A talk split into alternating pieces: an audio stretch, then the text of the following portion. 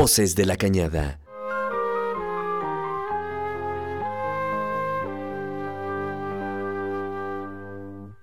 El diálogo de la División de Ciencias Sociales y Humanidades del Campus Guanajuato.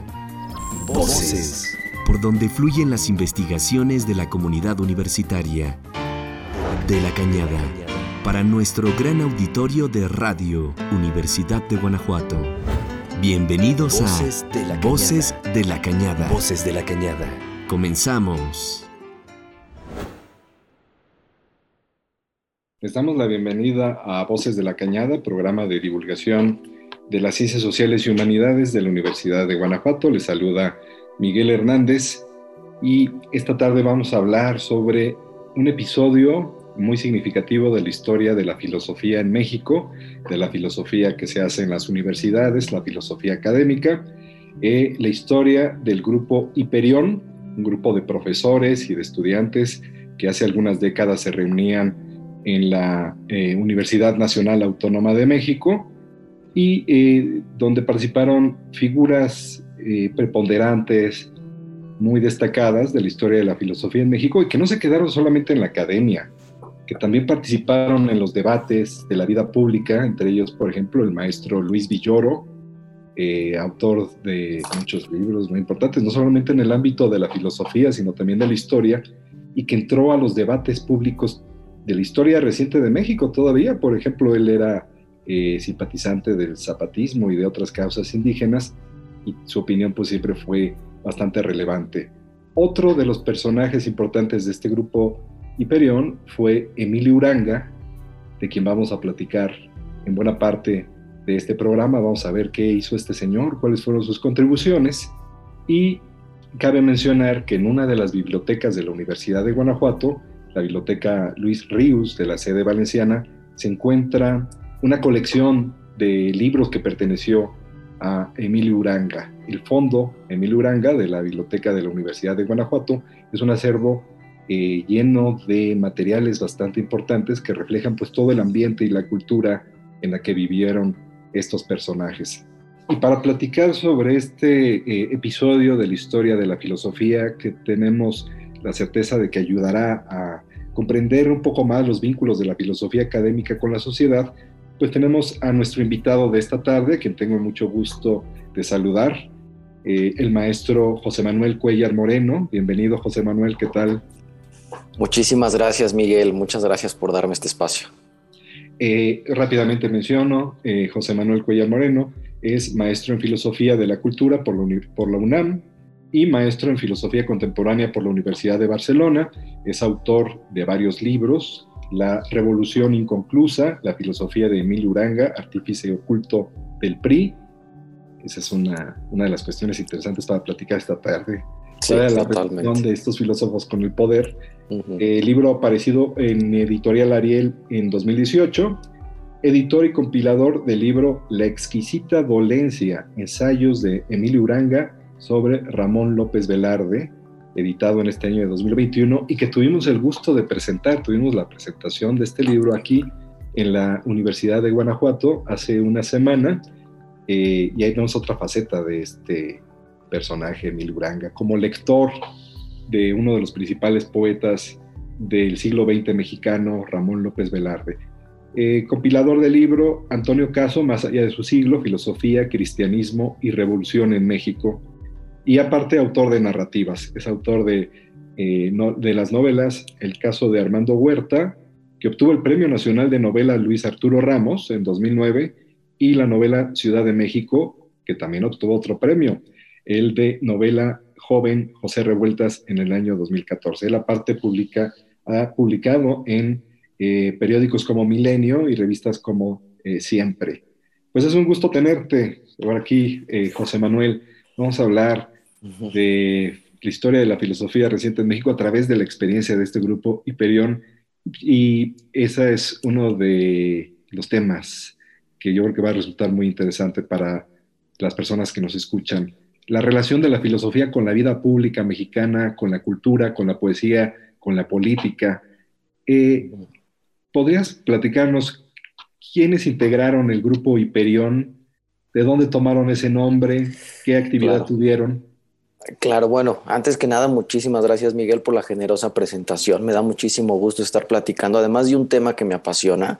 Lo introducías muy bien, creo que es uno de los episodios más flamantes, más emocionantes de la filosofía mexicana, uno de los que mayores repercusiones han tenido, pero no solamente fue un fenómeno filosófico, también fue un fenómeno cultural, fue un fenómeno mediático, fue una explosión que a finales de los años 50, en pleno régimen de Miguel Alemán Valdés, nuestro primer presidente de extracción civil, fue una explosión que cimbró los muros de la Facultad de Filosofía y que cimbró las calles de la Ciudad de México. Fue, fue una especie de euforia la que protagonizaron estos jóvenes, que ahora les pondremos nombre.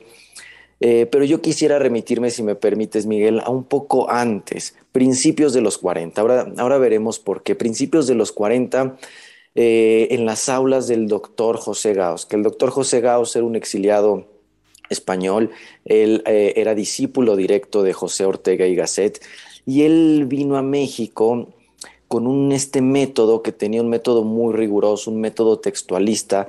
Él agarraba los libros de Heidegger, eh, Ser y Tiempo, por ejemplo, y los traducía letra por letra, párrafo por párrafo, y ahí había uno de sus alumnos que era bastante tímido, que era bastante introvertido, pero que para sorpresa de José Gauss le entregó un trabajo maravilloso. Estamos hablando de 1939-1940, un trabajo maravilloso sobre Heráclito. Y entonces es cuando José Gauss eh, posó sus ojos en este joven, ¿no? Y lo mandó llamar, le preguntó su nombre, y este joven era Leopoldo Sea. Y José Gauss se dio cuenta que era un joven que estaba ojeroso porque no dormía, porque trabajaba en telégrafos y porque además estudiaba la carrera de Derecho y además estudiaba la carrera de Filosofía. Estaba llenísimo de actividades este joven Leopoldo Sea y es cuando José Gauss gestiona junto con Alfonso Reyes, que entonces dirigía el Colegio de México, para que le dieran una beca. La primera beca que da el Colegio de México se la da a Leopoldo Sea. Y Leopoldo Sea prueba con creces que merecía esa beca. ¿Por qué es importante? Porque Leopoldo Sea, este joven tímido, que era tímido en persona, pero no en eh, su prosa, tenía una prosa inclemente. Y él escribe un texto bien importante en 1941 que se llama El sentido de responsabilidad de la nueva filosofía. Y ahí nos introduce una concepción de filosofía bien interesante. Él dice, la filosofía o los problemas filosóficos son como piedras que están ahí en la calle y el transeúnte se tropieza con esa piedra. Hay un obstáculo que impide su desarrollo, que impide su avance. Es un problema vital. Y tiene que urdir esas herramientas teóricas, espirituales, para remover esa piedra, para remover ese problema que es tanto personal como generacional. Es decir, que ya para Leopoldo Sea, la filosofía y los filósofos no tienen que dedicarse a comentar textos de filosofía no tienen que dedicarse a escribir comentarios a los libros canónicos europeos. El filósofo tiene que habérselas con las circunstancias inmediatas, ¿no? Y tiene que buscar simpatías en otras generaciones, en otros intelectuales que se enfrentaron a problemas parecidos a los suyos, Esto eh, es una concepción historicista, es una concepción circunstancialista, es una concepción incluso vitalista de la verdad y del quehacer filosófico. ¿Por qué es importante mencionar a Leopoldo Sea? Porque nos damos cuenta que el existencialismo mexicano es algo vernáculo. Es decir, hay un existencialismo mexicano que se va a reforzar después, a finales de los 40, cuando llegue Jean-Paul Sartre, cuando lleguen otros autores como Merleau-Ponty, como Albert Camus. Esto es importante, ya había un movimiento existencialista mexicano que se va a fortalecer con la llegada de estos autores. Leopoldo Sea, este joven tímido, quien lo hubiese dicho, fue catapultado a la fama cuando publicó eh, su tesis de maestría y doctorado, que es eh, sobre el positivismo decimonónico. Y el, periódico El Universal la, la, nombró la mejor tesis del año, y Antonio Caso, que todavía vivía, y José Vasconcelos lo aplaudieron. Este joven brillante fue catapultado a la fama, se le llamó la vanguardia de la nueva generación, se le dio la beca Rockefeller para que recorriera las dos Américas, regresa a la Ciudad de México lleno de buenos augurios en 1946, ya había fallecido Antonio Caso y a él le dan la cátedra de Antonio Caso sin presentar ningún examen de oposición. O sea, es, un meteoro, es el fenómeno Leopoldo Sea, ¿no? Que está pasando a mediados de los 40. Y este es el antecedente directo de ese otro fenómeno que es el grupo Hiperión. Porque cuando llega Leopoldo Sea a la facultad, pues se da cuenta que en la facultad están pasando cosas. Después de la muerte de Antonio Caso, después de la muerte de otros profesores importantes como Joaquín Chirao, se da cuenta que hay varios grupos que están haciendo como presión, que están haciendo grilla. Están los grupos neotomistas, por ejemplo. Osvaldo Robles, ellos que creen que la verdad es, es eterna, es una y eterna, que la verdad es como una especie de astro que está rondando por el firmamento y hace falta un, descubridor genial. O estaban los neocantianos, em, que también eran muy beligerantes, ellos se reunían ahí en el salón arriba de la facultad y hacían sus coloquios y ellos además estaban luchando por tener puestos en la SEP. Es decir, está, hay una especie de tablero de ajedrez en la facultad. Y es en este escenario en el que se inserta Leopoldo Sea y él motiva a sus alumnos, que también eran alumnos de José Gauss, a que formen un grupo de estudios semioficial. Se reúnen en una casa de la familia Villoro, ahí en Bucareli, a estudiar a Kant, las críticas de Kant, pero en alemán, en alemán y con muchísimo rigor. ¿Quiénes eran estos jóvenes? Ahí estaba Luis Villoro, desde luego. Estaba Jorge Portilla, un personaje que lo mismo cantaba con voz de tenor eh, que te desilvanaba un argumento de Heidegger. Estaba también Emilio Uranga, un, un, personaje en Kenkle de inteligencia luciferina que ya entonces ponía nerviosos a todos sus interlocutores. Estaba también Joaquín Sánchez Magregor, estaba Fausto Vega, que él era de derecho, estaba también eh, Salvador Reyes Nevares, que también era, de derecho, y a veces acudía también a las tertulias del grupo Hiperión eh, Juan José Arriola. Pero ya me adelanté un poco porque ya mencioné al grupo Hiperión y todavía no se bautizaban con ese nombre para 1947. Entonces, poniendo un poquito de contexto, estamos, en, eh, estamos hablando de la vida académica de la, Facultad de Filosofía y Letras en la UNAM. Eran comunidades pequeñas, hoy en día hay eh, grupos grandes de estudiantes, ¿no? La comunidad universitaria en todas partes del país es mucho más grande, la, incluso carreras como la licenciatura en filosofía tienen un mayor número de estudiantes y en aquella época, principios de los años 40, son grupos muy pequeños, eh, pocos estudiantes matriculados, y con una relación más directa, más personal con sus maestros, pero no obstante, lo pequeño que eran llamaban mucho la atención en la vida cultural de ese momento. Ya se tejen relaciones, por ejemplo, acabas de mencionar con el escritor Juan José Arreola, eh, esto que es muy interesante, que la prensa del periódico Universal, nos comentabas, estaba al pendiente de eh, quién obtenía la mejor beca o cuál era la promesa mexicana para la filosofía. Un segundo aspecto, ya que mencionas eh, a Leopoldo Sea, ¿no? hay que, hay que eh, mencionar, Leopoldo Sea, eh, en su trayectoria, pues fue uno de los representantes de la filosofía de lo mexicano y de lo latinoamericano.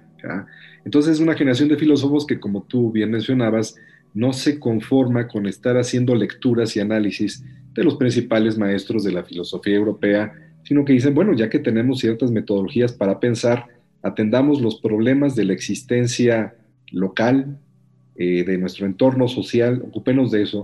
La, cita que tú dabas de Leopoldo Sea es bastante interesante, ¿verdad? Esto de que los problemas filosóficos no son cosas tan extrañas para el ciudadano común y corriente, son problemas que se encuentran en la vida, él dice como piedras en la calle, y pues el trabajo del filósofo es reflexionar de manera crítica con los distintos instrumentos que tiene a la mano sobre cómo resolver esos problemas. Y efectivamente, con el paso del tiempo, estos jóvenes que formarían este grupo eh, atendieron problemas de lo mexicano y eh, pues se convirtieron en figuras importantes del el medio cultural de la nación, ¿verdad?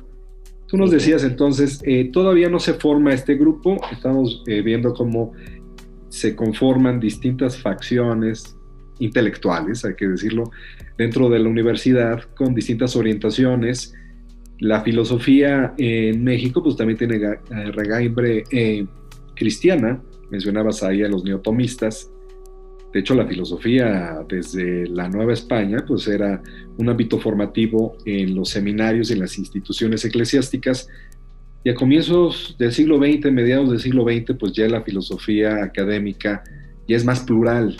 Hay otras corrientes eh, filosóficas en pugna, algunas abiertamente hostiles quizás a la cuestión religiosa, críticas, hay un escenario eh, bastante amplio. Entonces nos mencionas, están por un lado los neotomistas, por otro lado los neocanteanos y una sed importante de atender los problemas nacionales, ¿verdad?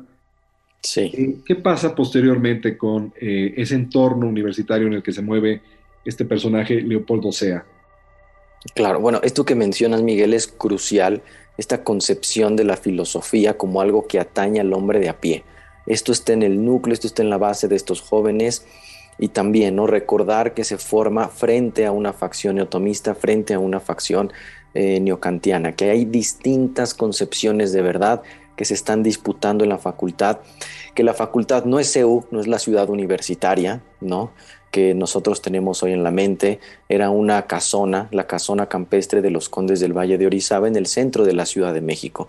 Entonces es otra manera de vivir la filosofía la filosofía se forjaba a golpe de polémicas, algunas más serias que otras, en la cafetería, en los bares de chinos, en los billares, a la salida de los cines. Es, es, es como dirá el propio Uranga ya después en los años 80, era la época de oro de la facultad. Todo eso se va a perder cuando la facultad se traslade a CEU, ¿no? a la ciudad universitaria. Y es em, en este contexto que llegan algunas novedades editoriales a la librería francesa que estaba eh, ubicada en la calle de Reforma número 12. Comienzan a llegar novedades editoriales. Comienza a llegar Lettre et l'Enéant, El ser y la nada de Jean-Paul Sartre. Emilio Uranga se compra un ejemplar y queda felizmente sorprendido por lo que dice Jean-Paul Sartre, que no tiene nada que ver con esta prosa tan críptica, tan difícil de Heidegger y sobre todo Jean-Paul Sartre era un pensador que no tenía ningún reparo para comprometerse con opiniones políticas. Es un pensamiento moral, es un pensamiento que quiere incitar al cambio. ¿no? Quien haya leído a Heidegger se dará cuenta que Heidegger es un yermo y es una aridez tremenda, que sacar de ahí posicionamientos morales y más aún en la posguerra, pues era prácticamente imposible. De modo que el itinerario de lecturas del grupo Hiperión cambia, comienzan a deglutir este existencialismo francés, eh, no solo Jean-Paul Sartre, también mencionábamos a Merleau-Ponty, mencionábamos a Albert Camus. Es un existencialismo francés, pero es un existencialismo ateo también. Eh, que quieren llevar a las últimas consecuencias el hecho de que el ser humano sea un humano libre, el hecho de que el ser humano pueda empuñar las riendas de su existencia. ¿no? La existencia precede a la esencia. Este es como uno de los lemas más conocidos del existencialismo y a lo mejor valdría la pena, Miguel, explicar en dos renglones qué significa esto de que la existencia preceda a la esencia. Yo eh, me gusta usar un ejemplo muy sencillo, muy entendible, de, mm, a ver, yo soy puntual, pero mm, llego puntualmente a las reuniones porque soy puntual o porque llego puntualmente a las reuniones puedo decir que soy puntual. No sé si se note el cambio de perspectiva. Es decir, yo nací puntual, yo así soy, forma parte de mi esencia y mis acciones no son más que manifestación de esta esencia de mi ser puntual. O al revés, ¿no? Yo un día llego temprano, al segundo día llego temprano, al tercer día llego temprano, se convierte eso en un hábito y es lo que me da licencia, lo que me da permiso a decir que soy una persona puntual. Pero claro, si veo las cosas de esa manera, siempre cabe la posibilidad de que el día de mañana me levante tarde y ya y deje de ser puntual. Es decir, el ser puntual es una acción reiterada pero es además una decisión que yo debo de tomar libremente, un compromiso que yo debo hacer libremente diario, porque siempre existe la posibilidad de no estar a la altura de mi esencia. Entonces la existencia, que es estas acciones y estas decisiones libres, preceden a la esencia o son aquello que van configurando lo que nosotros somos y nunca nadie en la vida puede decir con absoluta sinceridad, soy puntual. Entonces es una filosofía que se opone a cualquier esencialismo, que se opone a cualquier determinismo, y si queremos estirar un poco más la liga, es una filosofía que se opone a cualquier fascismo. Es una filosofía de la libertad. Es una filosofía que es una exhortación a nosotros empuñar, a responsabilizarnos. Estas son palabras claves del existencialismo, libertad, responsabilidad, autenticidad, el no dejarse eh, consumir por la masa, el poder nosotros empuñar nuestras decisiones.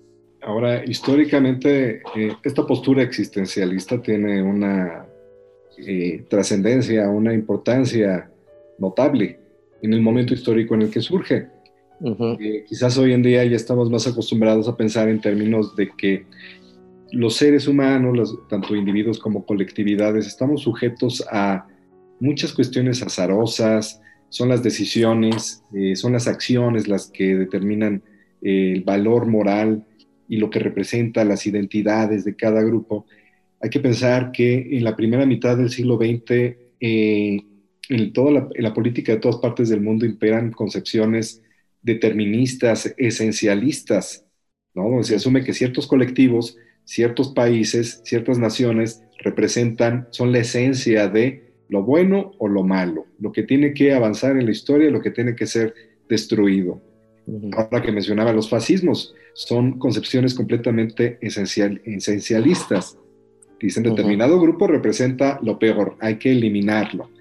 otro, otro grupo, en cambio, representa el avance de la historia, lo óptimo de la humanidad. Ah, pues entonces tenemos todos los derechos.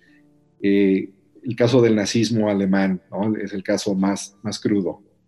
Pero estos esencialismos se reproducen no solamente en la ideología nacional socialista alemana, sino también en otras formas de fascismo como el italiano, eh, en el nacionalismo católico, por ejemplo, de Franco, donde el enemigo es esencialmente malo y repugnante, la izquierda española tiene que ser destruida y de ahí vienen todos los horrores de la guerra civil española y en muchas otras partes. Entonces, este, este existencialismo que pone más el énfasis en las decisiones, en las acciones, en la responsabilidad de personas y de colectivos, pues viene a ser una respuesta muy refrescante y liberadora en el mundo cultural de mediados del siglo XX, ¿verdad?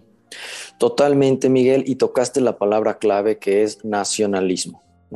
Estamos viviendo un momento de, mucho recogimiento nacionalista en el mundo y desde luego en México donde había una campaña de recuperación económica, donde había una fuerte industria cinematográfica, donde se estaba tratando de cimentar la identidad mexicana. Y frente a estos intentos clausurantes, por decirlo así, tenemos el auge del existencialismo francés y tenemos el auge eh, de estos jóvenes mexicanos que dicen, momento, ¿no?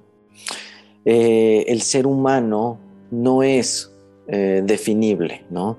O más bien el ser humano está en el camino de hacerse. Hay que entender la condición humana como una especie de quehacer.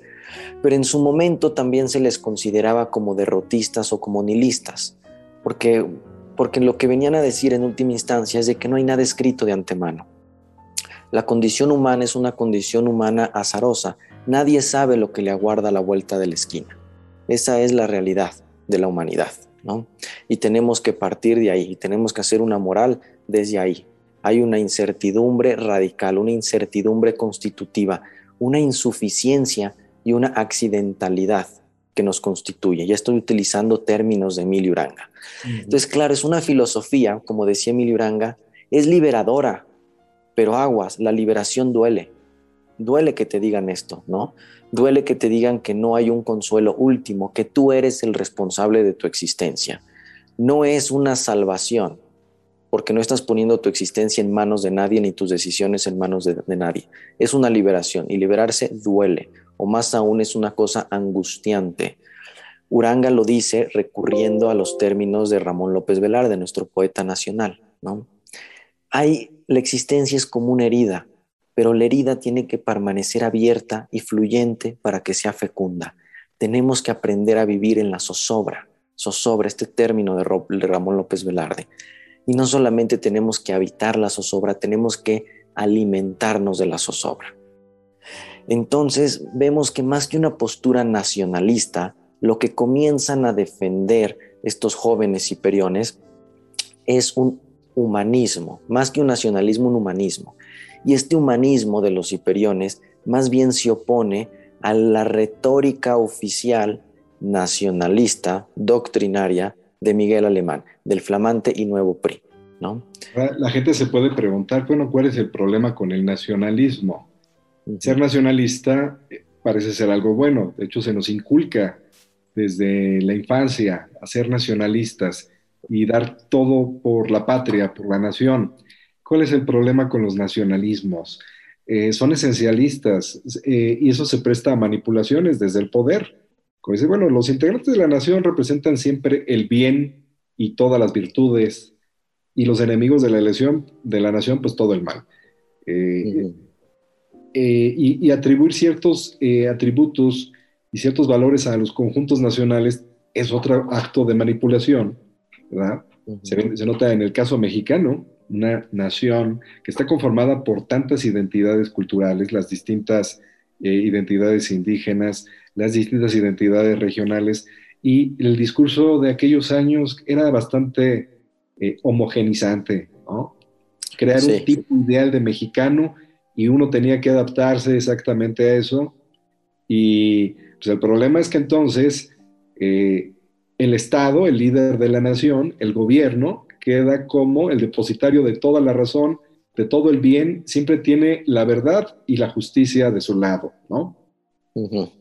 Sí, acabas de, definir eh, precisamente el nacionalismo de esa, de esa época y qué bueno que nos quedemos en este punto porque nos estamos acercando ya a la postura política o al pensamiento político de estos jóvenes. Un pensamiento eh, que entonces vemos la, eh, utilidad de, lo que ellos trabajaron y pensaron, ¿verdad? Cuestionar nacionalismos que podían ser bastante eh, manipuladores, bastante perniciosos, eso de poner todo lo bueno de un lado y, hace que se justifiquen los gobiernos, ¿no?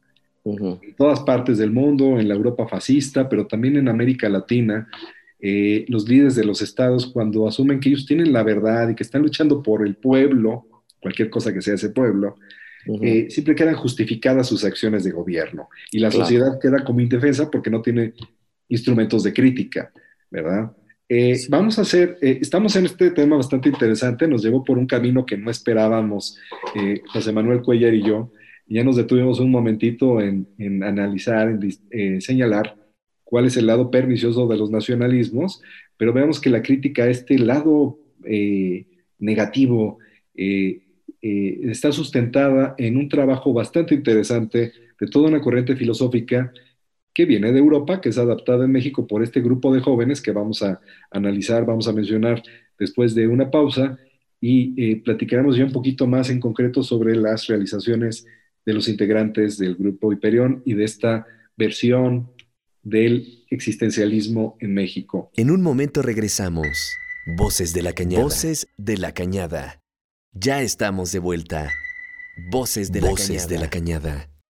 Estamos platicando sobre un episodio de la historia de la filosofía en México, el surgimiento del grupo Hiperión en la UNAM, en eh, principios de la década de los 40, década de los 50, y la adopción de un existencialismo filosófico en México como respuesta a eh, las tendencias nacionalistas que habían imperado en la primera mitad del siglo XX y cuyo desenlace pues ya conocemos, ¿no? Las, las guerras mundiales, eh, tremendos eh, ataques a, la dignidad humana en general. Los nacionalismos eh, estaban entonces en la punta de, su circunstancia histórica, orientando todo tipo de proyectos políticos que se estaban destruyendo entre sí.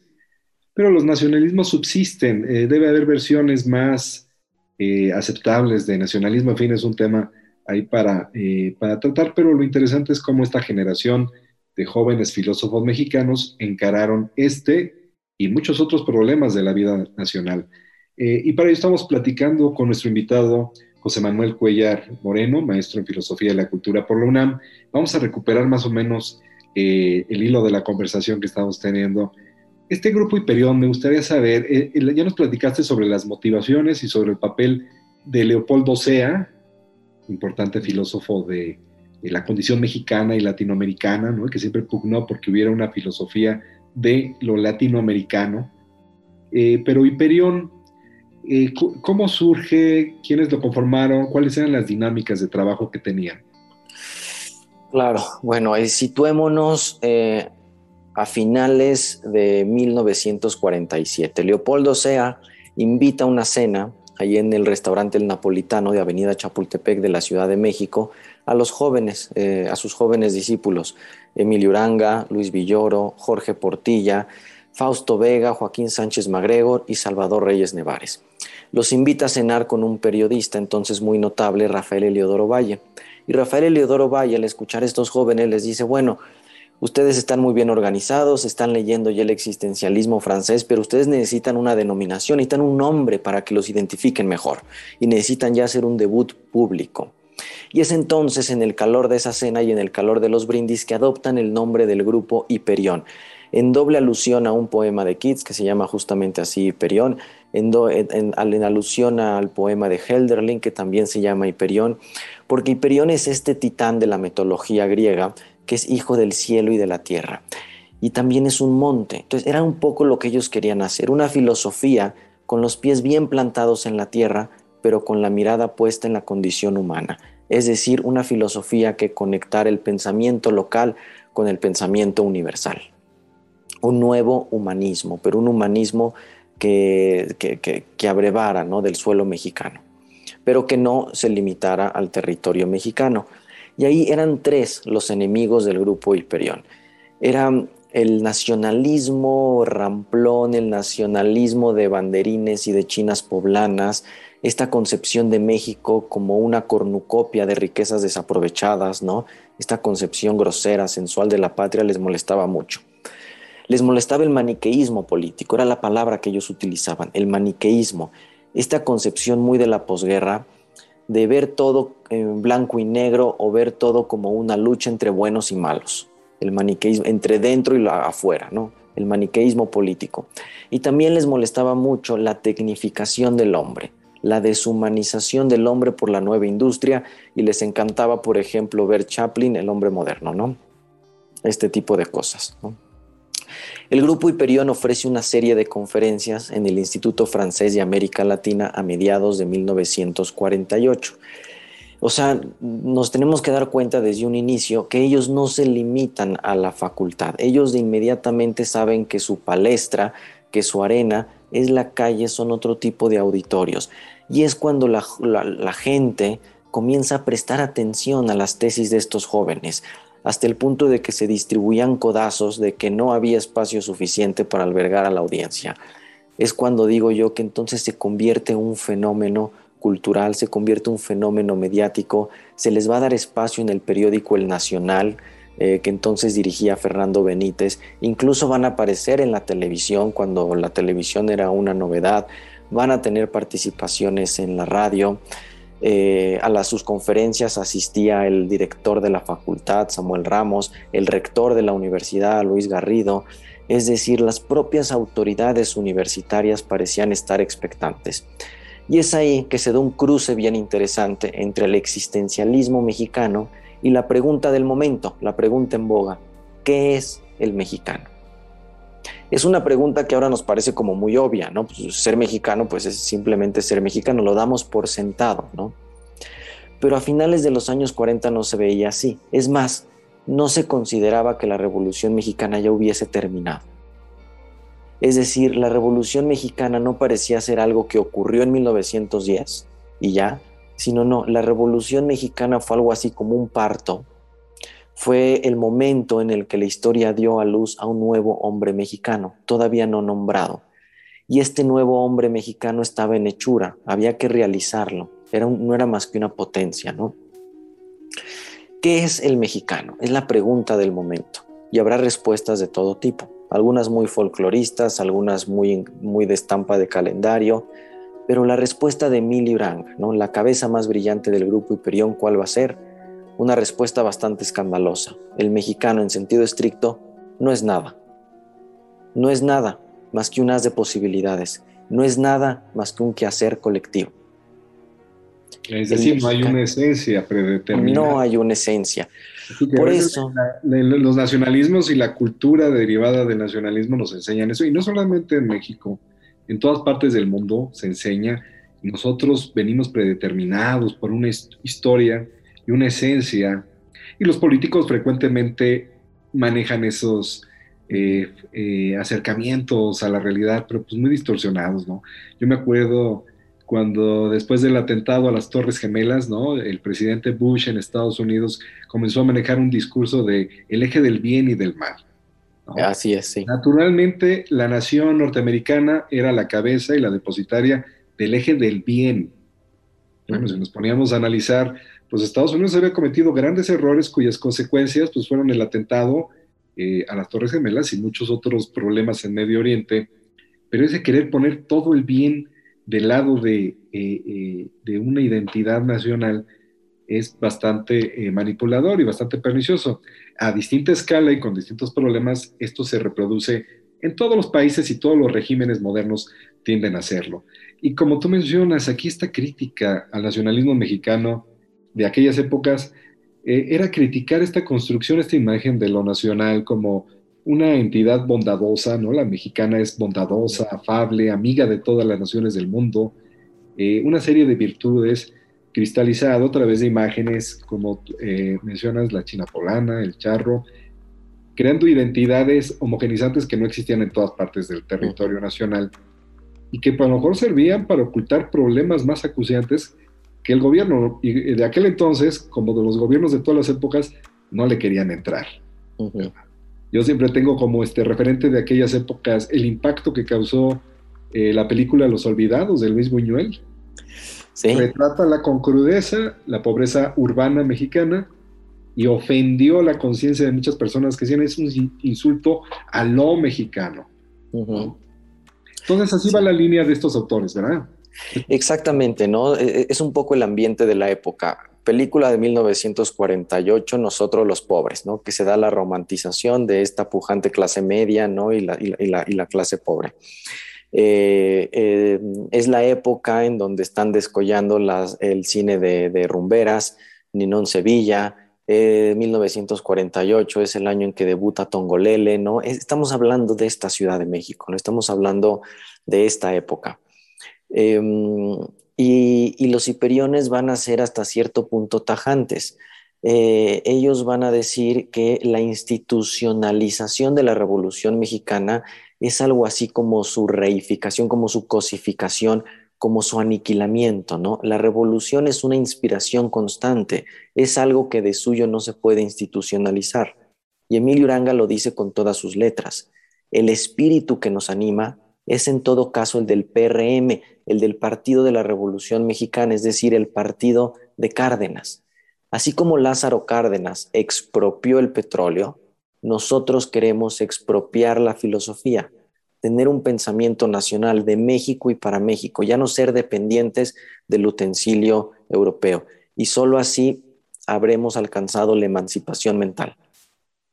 Y ahora muy interesante lo que mencionabas, Duranga, eh, cuando él afirmaba que lo mexicano no era algo ya hecho, no algo que ya estuviera dado, sino algo que se tiene que construir a partir de libertad, crítica, inteligencia, ¿verdad?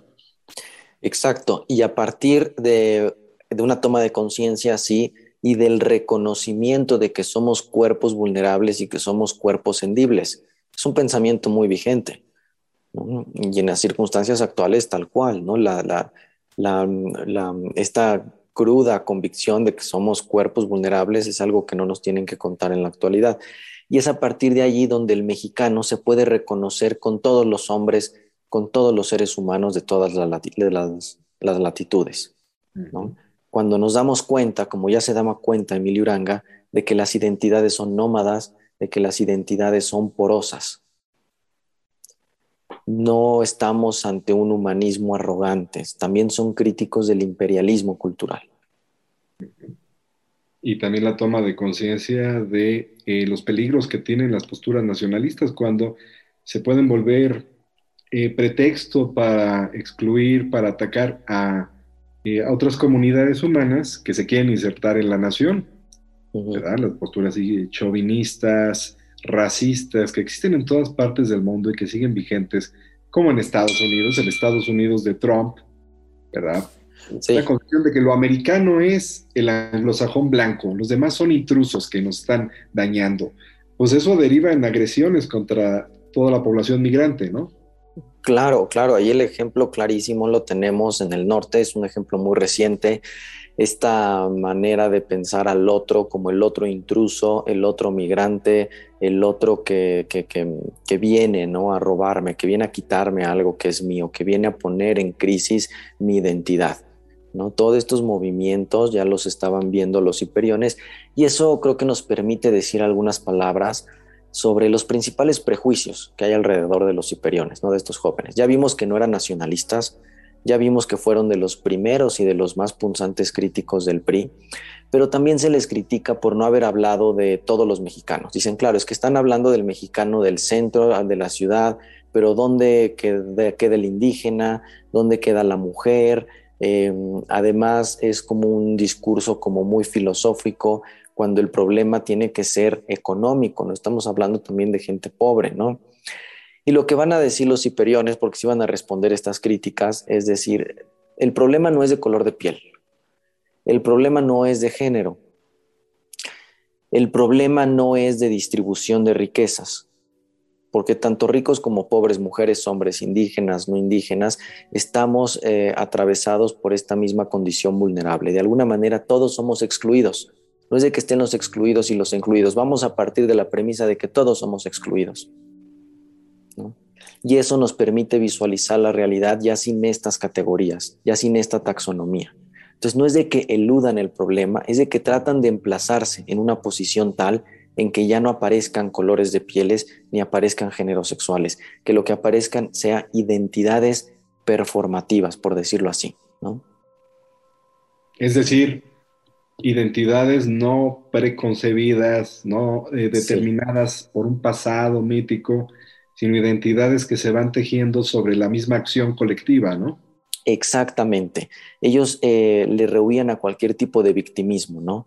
Dicen, el indigenismo, llegan a decir, puede ser también una especie de tabla de salvación, puede también producir políticas de compasión, políticas muy agresivas de inclusión, ¿no? Y crea un montón de paradojas, ¿no? Entonces, eso no, dicen, hay que más bien, como decía, partir de la premisa de que todos estamos marginados. En esta existencia todo el mundo está al margen, ¿no? Y estamos aquí juntos en la tarea de construir humanidad. Además, esto respondían a los marxistas, en México no podemos hablar de una lucha de clases porque las clases ni siquiera están bien asentadas, porque todavía vivimos en un régimen semifeudal. Entonces no podemos importar el aparato teórico marxista-leninista y querer, eh, y querer eh, hablar de, una sociedad industrializada cuando no lo somos. No existen todavía las clases sociales. Leopoldo Sea dice, a lo sumo podemos hablar de una pequeña burguesía que está al servicio de una burguesía internacional. Dice, el, el marxismo no termina de darnos la malla categorial para entender a México. Claro, entonces México tenía condiciones sociohistóricas bastante particulares, ¿no?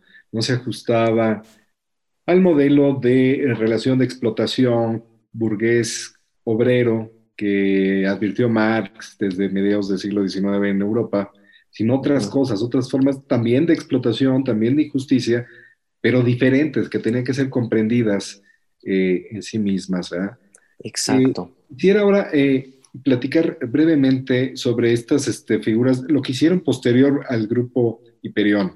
Luis Villoro pues, se convirtió en todo un intelectual mexicano con el paso del tiempo muy reconocido, eh, siempre en diálogo con el marxismo y preocupado por la causa indígena, ¿verdad? Hasta ya avanzada, muy avanzado de edad.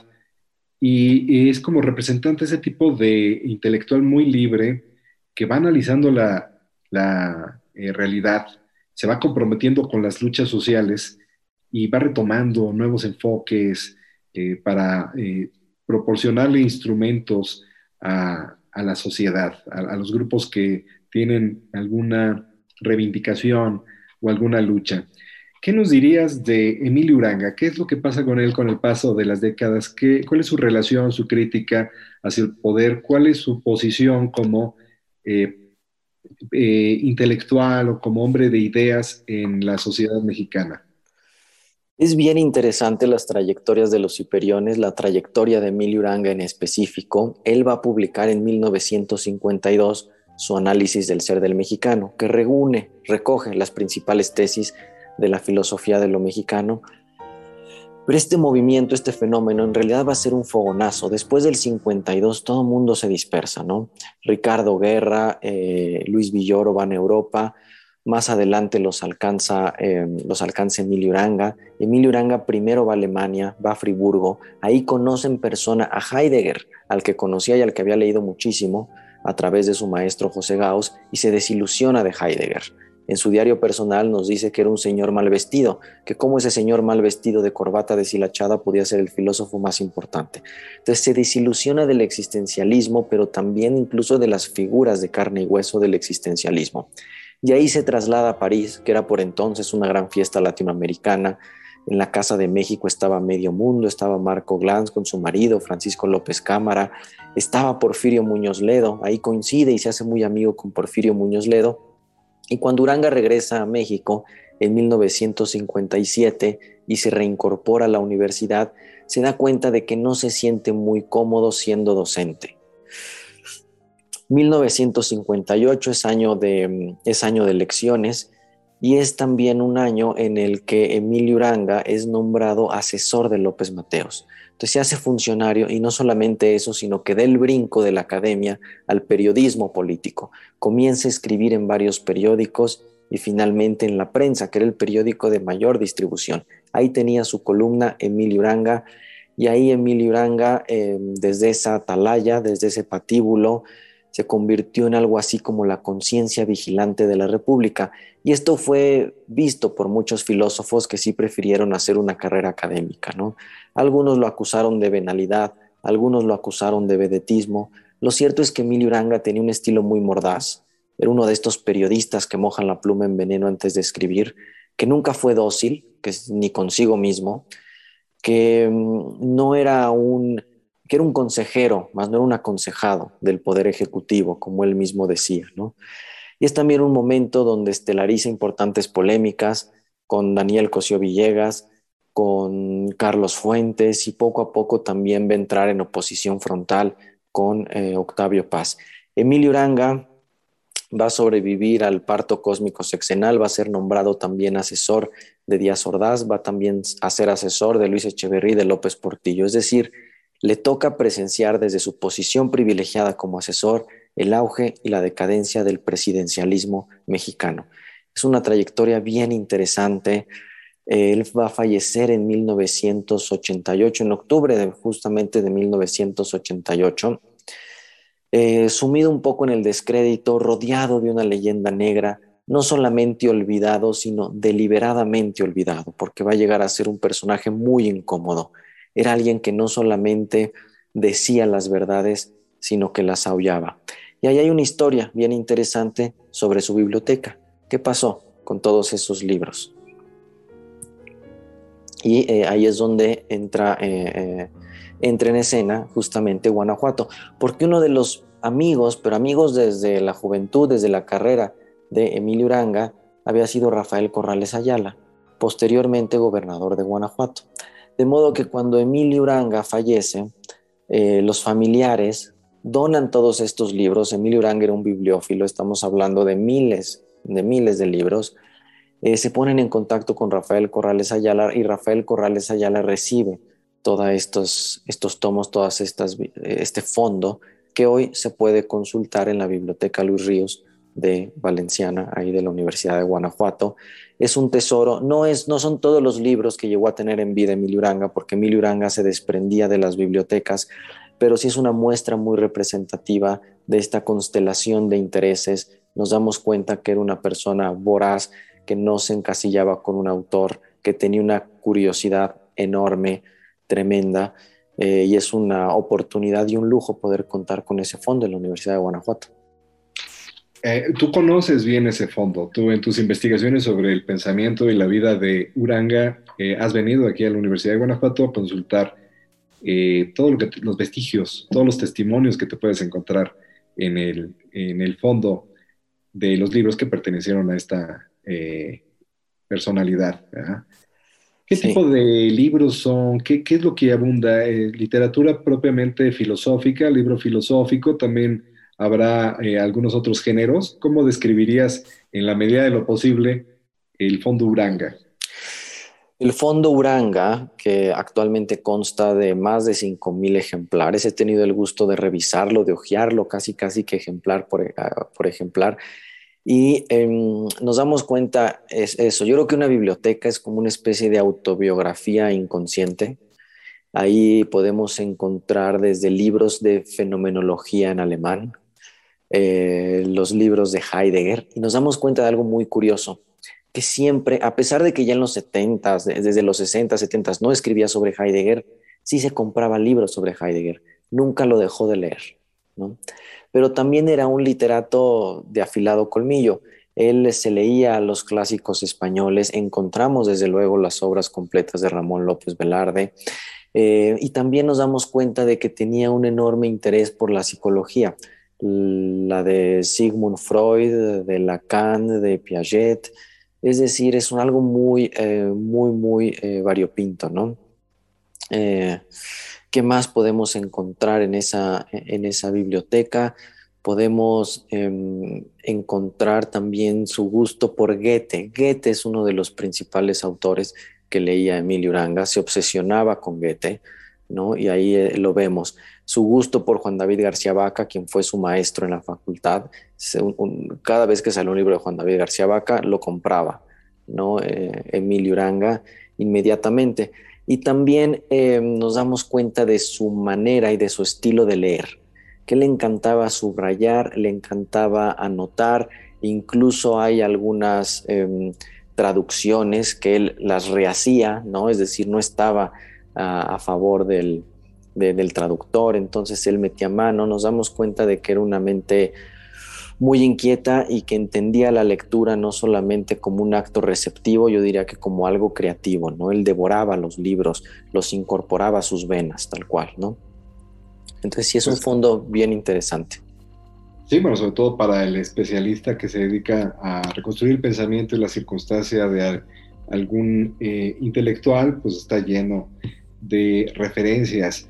Y pues es uno de los acervos que tienen a disposición nuestros estudiantes en la Universidad de Guanajuato. Ahí se podrán encontrar entonces obras importantes sobre tanto el existencialismo como eh, la fenomenología, como nos lo acaba de mencionar José Manuel. Para ir terminando esta interesante charla, José Manuel, eh, ¿qué libros nos recomendarías para conocer eh, el contexto y el sentido histórico de Hiperión y de tu personaje Emil Uranga. Algún, un par de recomendaciones bibliográficas, incluso algunas hasta ya se pueden bajar de internet. ¿Cuáles serían como las referencias? Hay una excelente compilación que hizo Guillermo Hurtado sobre los textos del Hiperión, lo publica la UNAM en su biblioteca universitaria.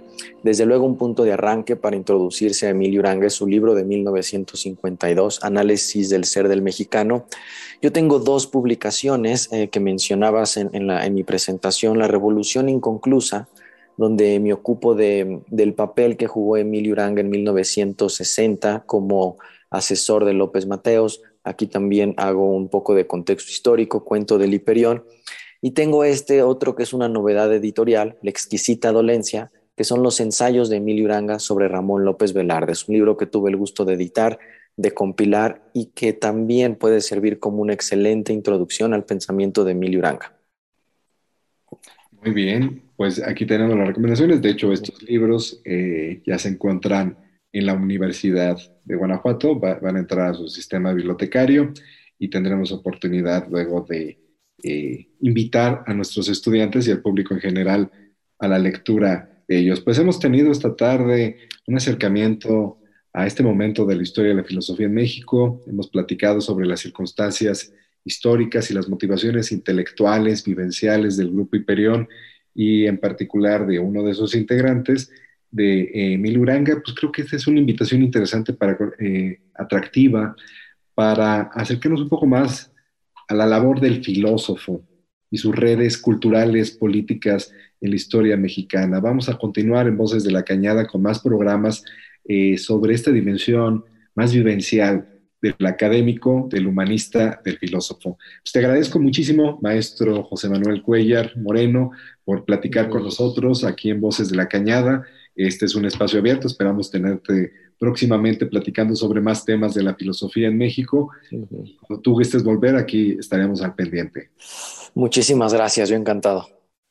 Y pues agradecemos a nuestro equipo técnico del CIT de la Universidad de Guanajuato, a Jesús Rodríguez y Alfredo eh, Barriga, que nos ayudaron en la transmisión de este episodio de Voces de la Cañada. Agradecemos mucho la atención de todos nuestros radioescuchas y estaremos aquí la semana entrante platicando sobre otro tema de historia, de humanidades en Radio Universidad de Guanajuato. Que estén muy bien, saludos cordiales. Gracias por acompañarnos. Voces de la Cañada es un espacio de divulgación de la División de Ciencias Sociales y Humanidades del Campus Guanajuato en coproducción con Radio Universidad de Guanajuato. Hasta la próxima.